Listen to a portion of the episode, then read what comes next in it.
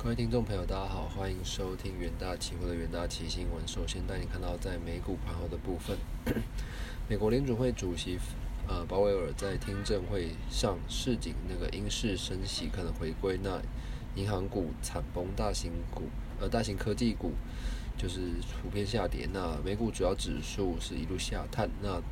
在这个四大指数的部分，美股道琼指数下跌五百七十四点，收在三万两千八百五十六点；纳斯达克指数下跌一百四十五点，收在一万一千五百三十点；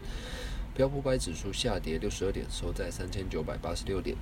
费城半导体指数则是下跌三十二点，收在两千九百六十二点。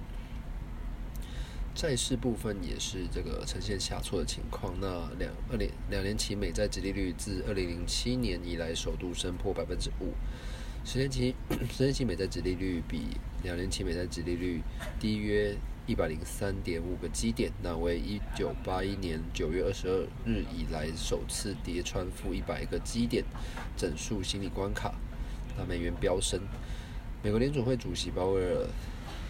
呃，周二起一连两天出席国会听证会。他在首日听证会表示，目呃目前的趋势表明，联准会抗通膨工作尚未结束。如果整体的数据显示央行有必要加快紧缩政策，将准备加快升息的步伐。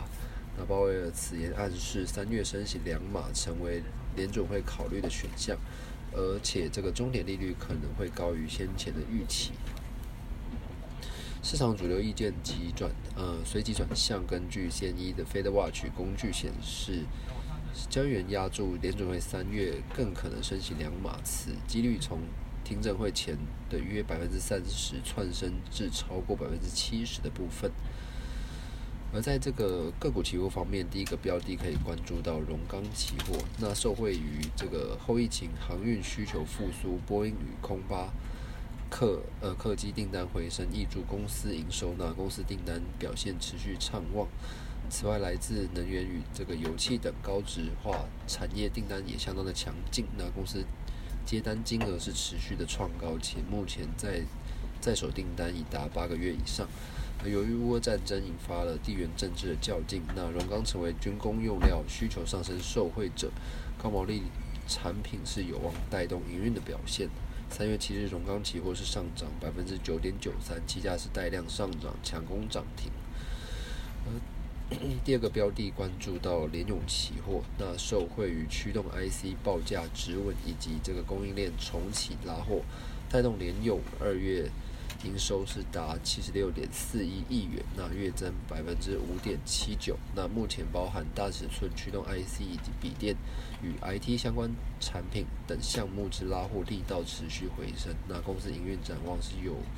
有望逐步转佳，而受惠于这个客户需求回温，加上公司布局在车用显示之效益逐渐发酵，车用显示器需求续增，是有利公司营运的展望。三月七日的联永期货是上涨百分之一点七八，期价是沿十日线持续的上行。呃，第第三个标的关注到起机期货，那受惠于缺料缓解及订单续旺，带动起起基营运表现优于预期。此外，美国的基呃基建辅辅助以及这个去中化效应，那预估能。为奇迹带来高于全球网通市场的成长性，受惠于无线通讯技术的发展，将持续带动奇迹成长的趋势。那且供应链缺料问题持续缓解，有利公司营运的展望。三月七日，奇迹期货上涨百分之二点二九，期价突破盘整，创近期高。那第四个标的关注到台化期货。呃，由因这个全球经济展望不佳，导致终端需求放缓，加上芳香精有新产品呃新产能开出，那中长线供过于求，使报价承压。此外，塑料产品市况亦持续疲弱，不利公司营收前景。那在公司营运展望不佳的情况之下，三月七日台化期货上涨百分之零点二八，期价是延续区间震荡走势。那以上呢就是今天重点新闻整理。那我们明天远大期新闻再见。